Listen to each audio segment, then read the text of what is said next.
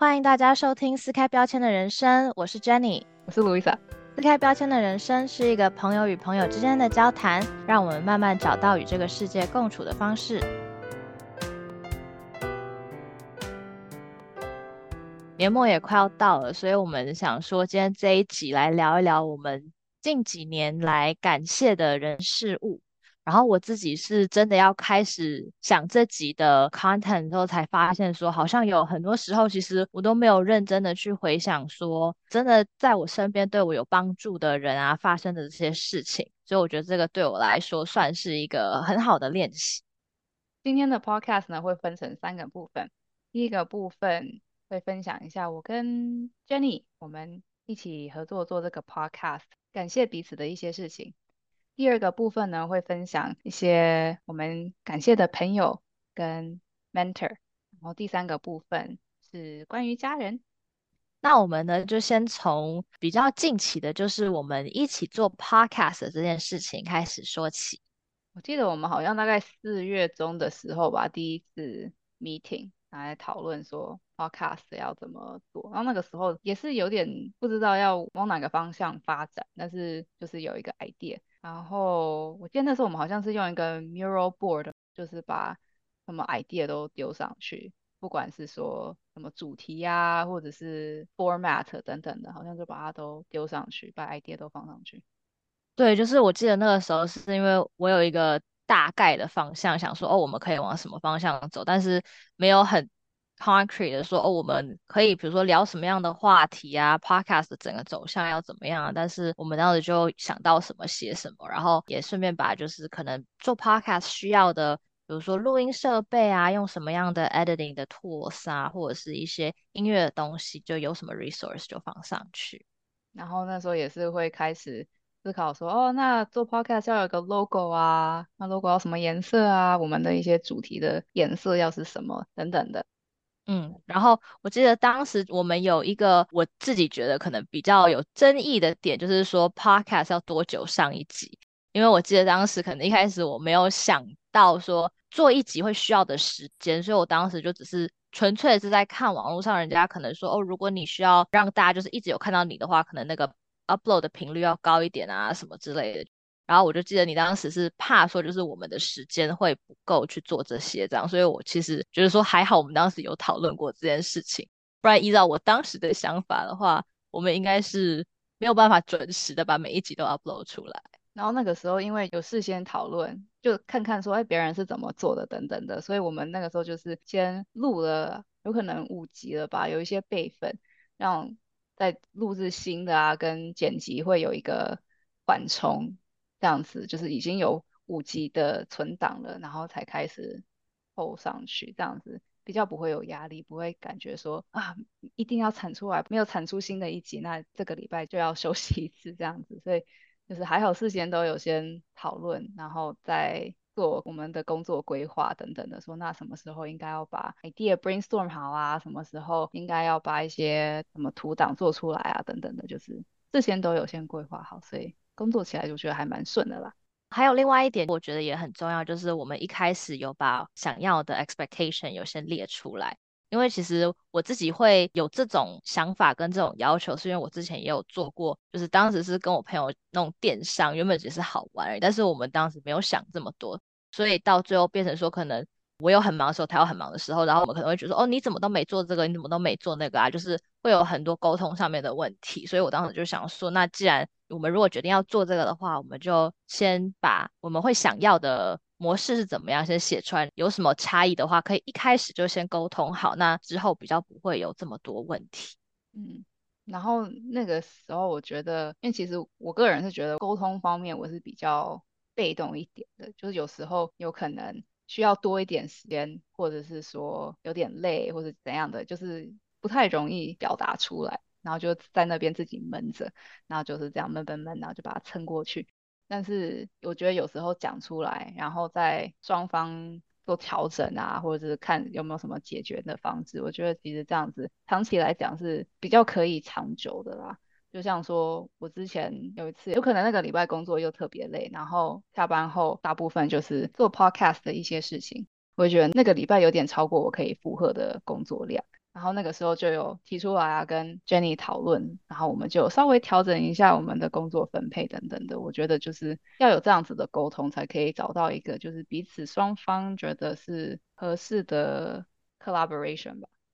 我觉得其实我跟卢伊莎也一样，就是我以前也是不太敢讲出我的诉求，然后很多时候也是想说，哦，那就自己忍一下就过了这样。但是很多时候在真的要 work together 的情况，这就是不会改善。然后我觉得我们。做的比较好的一点就是我们的沟通方式其实蛮像，所以我们有点像是一起在做这个练习，然后一起进步的感觉。嗯，而且我觉得重点是因为每个礼拜都这样子 meeting 啊什么的，慢慢的会培养一个默契跟信任感吧。所以假如说我有什么事情，我会觉得说我是可以讲出来的，然后是会被。就是不会就直接 brush off 说哦这不重要啊，没什么啦，就是会被认真的对待，所以我觉得这样子的 partnership 我觉得是蛮难得的啦，不是 always 会有这样子的状况。嗯，我也觉得还蛮难的，就是有办法算是在一个很 safe 的 space，可以让我们练习一些可能我们在外面比较不太敢做的事情，因为你不知道别人的反应会是什么。然后这样子其实。慢慢的在工作上啊，我就是如果我需要同事帮我什么的话，我也会比较敢主动，就是提出来。我觉得就是 in all aspects of my life 这方面的是有在进步的。嗯，然后我觉得最重要的一个点就是在。我们每一集在 create content 的时候啊，其实很多时候也是会有不知道要讨论什么的时候。那我觉得做这个 podcast 最好的一点就是，我记得我们在做的途中，因为其实我当时也是有一些生活上的事情在发生嘛，所以我就记得我们就是也会聊到这些啊，然后我们也会因为有讨论了一些可能人生中的事情啊，然后也可以把这些当成一个 generate 我们新的 content 的一些 ideas 这样子。还有一个我很喜欢的地方呢，就是说，当我们一开始还在有一点在摸索，说我们的 podcast 的走向要是怎么样的时候，我记得我们第一集录了两三次吧。然后其实一开始是从就是以为说就是可能写好稿，然后照着念，到后来我们真的有一点是 freestyle 的感觉，但是更有真的是像在生活中沟通的感觉。然后我觉得，当我们真的就是失落那一次以后，我们就会都觉得说，哦。这个就是我们要的感觉，这样。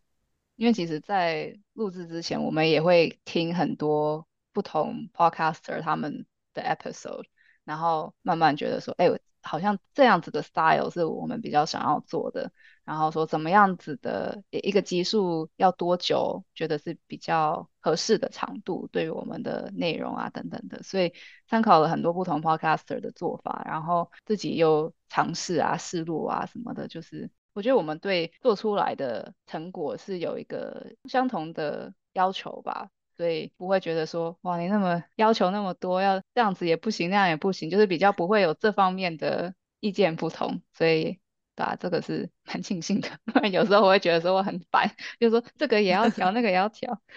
对啊，当然像有时候在讨论一个 episode 的内容，意见不会。完全吻合，就是看事情的想法也会不一样。那我觉得我发现，就 Jenny 的一个特色就是蛮 open-minded 的，比较可以去接纳，就至少是会有一个好奇心，想说，哎，这个人为什么会这样子想？然后我发觉我有时候有可能跟别人意见不合的时候。如果我觉得好像这个 conversation 越来越有点太 intense 了，我是 risk averse 的人，我就会觉得说，哦，好，那我们就先 take a break，我们就 不要再继续讲了，这样子。我有时候会这样子，但是觉得就是你的这一点是我可以学习的，就是纯粹就是好奇这个人为什么会有这样子的想法，不代表说我们是想要试图改变彼此的看法，就只是去了解。我觉得对我来说就是。还蛮难的，就是因为我知道，可能我有的时候在讲我的想法上面会还 like come off too strong，就是我可能会对某一件事情我有很很多的 passion，然后我可能就会说，哦，我觉得就是这样这样这样。但是因为我很好奇，就是别人的想法，就像你讲，所以有时候我问别人，我发现人家好像会觉得说，就是哦，如果我跟你不一样的话，我好像就不想讲。我不知道是不想要说好来反驳我吗？还是说觉得怎么样？然后很多人可能会觉得就是我可能太追根究底，比如说我觉得哎，你觉得这个事情怎么样？然后我觉得我觉得怎么样怎么样？那你觉得呢？然后他们可能觉得说哦，就是他不太想要分享的。但是我还蛮开心的，就是你会愿意分享，虽然说你知道可能跟我刚讲的那一大串可能有出入，或者是可能是完全不一样的想法的。哦。对，因为我好像就是会非常有 hope 的人，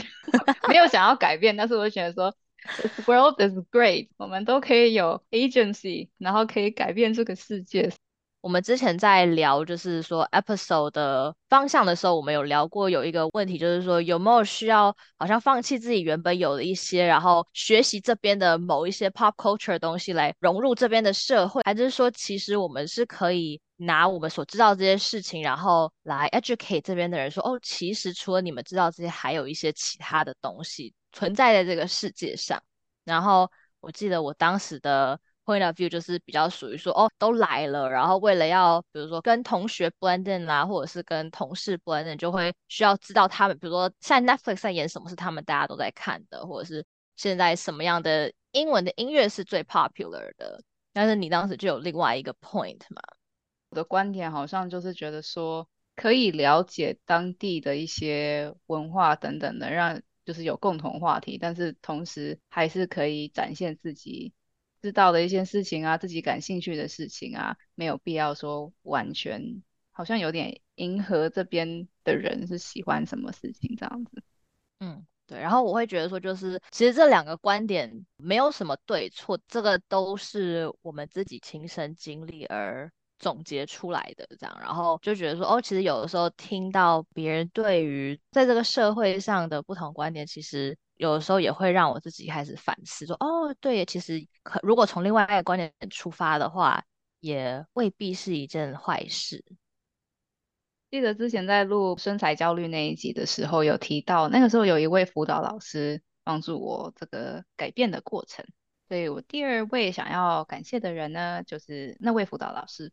那个时候因为身体就是。Physical 跟 mental 好的状态都不太好，所以我有一律就是感觉极度的恐惧感。然后在我决定要改变这样子的生活习惯的时候，因为我之前已经有跟他有 regular 的 meeting，所以我就跟他提出我有这样子的状况。然后他当下就是完全没有 judge 啊，或者是有任何偏见，他就是完全 fully accept me 这样子，然后给了我一个。方向，然后变成是我每个礼拜可以跟他聊天啊，一个可以依赖的人，所以他也就是陪伴我这个摸索跟改变的过程。然后这个过程大概有一年左右的时间吧。然后我后来停止跟他每个礼拜 meeting 之后，我其实还是就是持续的练习察觉啊、反思啊这些习惯，就是一直延续到现在。然后这几年下来，我觉得对于某些事情的看法跟关系都有了改变，所以就是这几年的蜕变还蛮意想不到的。就是刚开始几年前开始这样子的改变的时候，就是不会想到说几年后会变成现在今天的样子。所以我觉得那个时候那位辅导老师他就是指出一条我可以尝试的道路，后续呢到了岔路要怎么选择，全部都是看我了。最后。一次吗？还是反正靠比较尾声的时候，他有一次跟我讲说，You're just beginning to blossom。然后这句话我就是现在一直都还记得，觉得说一直都还是 It's just always the beginning 这样子的感觉，所以我蛮谢谢他的。我觉得这个 mentor 他就是还不错，因为他给你的不是说什么你应该要怎么做，而是他给你很多的 support，让你能够靠自己去找到一个方式这样子。嗯。对啊，我觉得其实每个人都是有自己的答案的，他只是问一些问题，让我可以发掘自己内心的那些答案，或者是新的生活方式，这样等等的。嗯。那我这边呢，想要感谢的是我的朋友。然后呢，其实我觉得特别感谢他们的是在刚好也是疫情期间的阵子，因为我当时就是有碰到一些事情。啊，我，怎么好容易碰到有的没有的事情？反正我当时也是碰到一些事情，然后可能情绪不太好。然后我之前在我们录那个兴趣那集的时候有讲过，就是我其实是一个很讨厌运动的人。但是因为当时碰到一些事情，所以我朋友就各种拉我去不同的运动，比如说去爬山啊，去 gym 里面举铁、跑步啊这种的，或者是做一些其他的 activity，就是会能够让我去忘记一些事情这样子。然后我其实当时只是有一点就是卡在自己的情绪里面，所以其实没有想那么多。只是当真的事情变好了以后，情绪好了以后，就发现说，哦，的确是因为他们。硬把我拉出去啊，硬带我去做这些不同的 activities，让我之后有办法就是回归到一个很平静的状态，然后能够继续 move on 去做其他的事情，这样子，然后就觉得说，其实很多时候真的是身边的人能够带给你很多，但是我们真的要时时的去 appreciate 他们为我们做的一切。对啊，我觉得有时候朋友看事情的观点会跟我们不太一样，所以当我们有需要的时候，他们有可能可以给我们不一样的想法，就是蛮谢谢每位朋友的。那我们最后一个部分呢，想要分享对于家人的感谢。那对我来说，家人真的让我觉得是永远的避风港。像我可以花很多时间专注在自己喜欢的事情上面啊，不管是读书啊，或什么课外活动，或是刚毕业时找工作的空窗期，都是因为家人提供我很好的基地来发挥。然后像在高中或者大学的时候，好几年都是很简单的生活，一直读书、吃饭、睡觉。然后我记得好像有一次大学的时候吧。我爸就有跟我讲说，哦，如果我可以用我一点的时间准备吃的啊，或什么之类的，然后让你可以轻松一点，那当然就做啊。然后我就是哭点很低的人，我那时候就哭吧，我就觉得说他在用他的时间，然后 来弥补我不够的时间，我就 Oh no，然后我就反正就是每天就是继续努力的过这样子，然后很谢谢有家人的支持跟 support。然后，因为我又是家里最小的，所以近几年也比较明确的有感觉到父母年纪逐渐变长。然后听到同事说会带自己的父母出去玩啊什么的，我也觉得说，哎，我是不是应该为父母做一些什么？那我问他们有没有想去哪里玩啊，或者有没有想要做什么事情？但是我们家好像就是因为我们好像全家都是内向的，我应该是我们家最外向的，surprisingly，真的哦，哇，哦，因为我我在我你这个反应。没有，因为我在我们家是算是偏就是内向的哦，就是因为我们家有可以就是对外的人，所以我就是不太需要使用我的 skill，所以导致就没有了。我是我们家偏外向的，虽然就是跟真的外向的人来比的话是非常内向的，但是我们家就是比较喜欢待在一个地方，没有特别喜欢跑来跑去，然后大家都是容易累的，所以就是 that's me。然后呢，他们也说好像没有特别想要做什么事情。我那个时候当下感触还蛮深的，就觉得说我好像长大的太慢了。就是等我开始工作啊，有能力的时候，好像没办法特别为他们做什么。然后哭眼低的我这也哭。然后呢，我后来就有在思考这一个点，然后就想说，透过跟父母聊天，我觉得他们就是想要平凡的过每一天，然后做自己喜欢做的事情。我就想说，重点其实不是我想为他们做什么。而是他们想要做什么，然后我可以去怎么辅助他们想做的事情。像说我爸他喜欢散步啊，然后种菜啊，种水果什么的，所以就是陪他散步啊，然后把蜡长出来了，要把它包塑胶袋啊，然后包那个海绵的那个网啊什么的，就陪他做一些，然后或者整理韭菜啊什么的，就陪他做他喜欢做的事情。然后像我妈就有可能陪他在家里附近散步啊，或者是聊泰语跟书法之类的。所以就是在日常生活中给予他们 support 吧，我觉得这是我可以做的。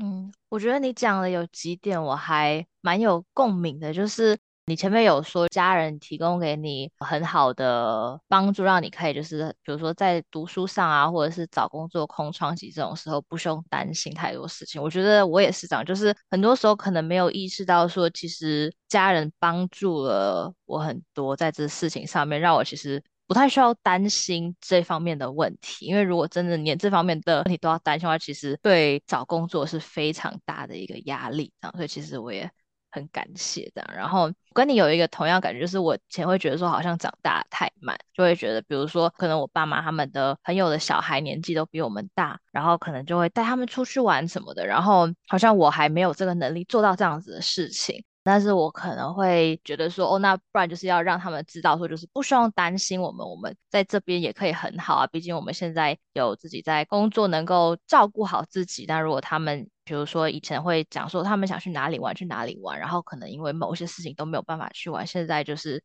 希望他们能够放心的去做他们想要做的事情，不需要担心我们。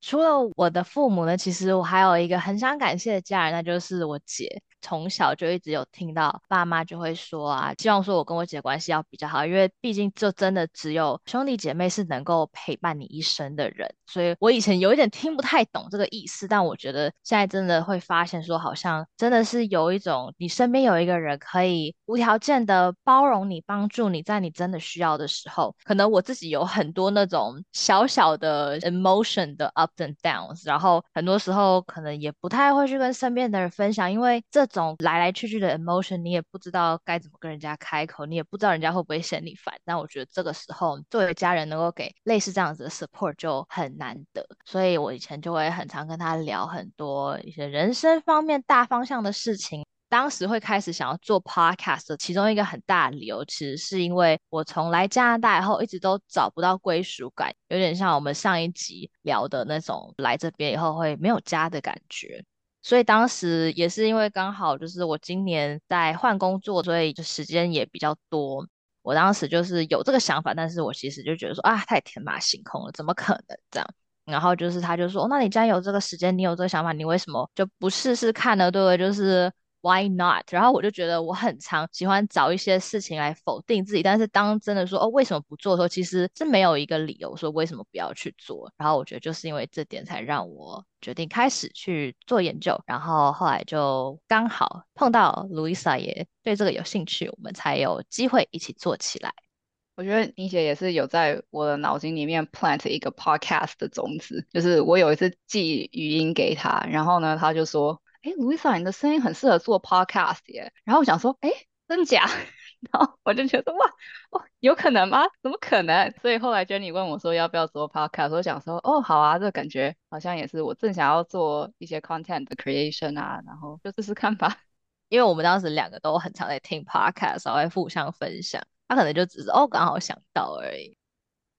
所以最后呢，我们感谢了这么多人，其实我觉得我们也应该感谢我们自己。很多时候，其实我们对自己反而是最严苛的。你有时候觉得可能别人做什么哦没有关系，但是当自己做这件事情后，我们会用最严厉的方式来批判自己。所以我会觉得说，偶尔停下脚步来感谢自己也是非常必要的。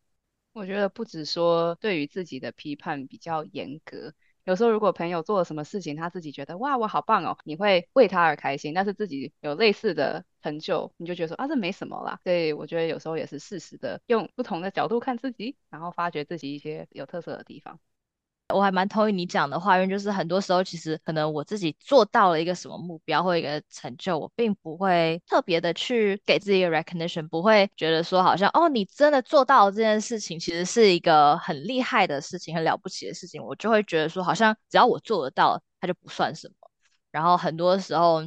因为这样子，所以导致当人家在说，比如说哦，你觉得你有什么成就什么，我就会觉得说好像都没有，但其实。并不是，而是我自己没有帮自己做这些小小的里程碑。然后我觉得近期我发现自己就好像是有无止境的希望、恒心跟耐心，所以也是我想要谢谢自己，是一个不轻易放弃别人跟自己的人。今天的 episode 就到这里。我觉得这一集 episode 跟之前比较不太一样的是，至少对于我自己而言，让我花了段最多的时间去。想说，身边帮助我的，不管是人啊，还是发生的事情，都会让我感觉到说，其实我们还是拥有很多的，只是因为在这个社会上，速度其实是非常的快，所以有的时候如果没有停下来看看的话，很容易 miss 掉一些真的身边对你好的人，或者是对你很重要的事情。希望大家如果也有一点时间，也可以花时间想一下你身边想感谢的人或想感谢的事情。那今天就谢谢大家收听撕开标签的人生，我们下星期再见喽，拜拜，拜。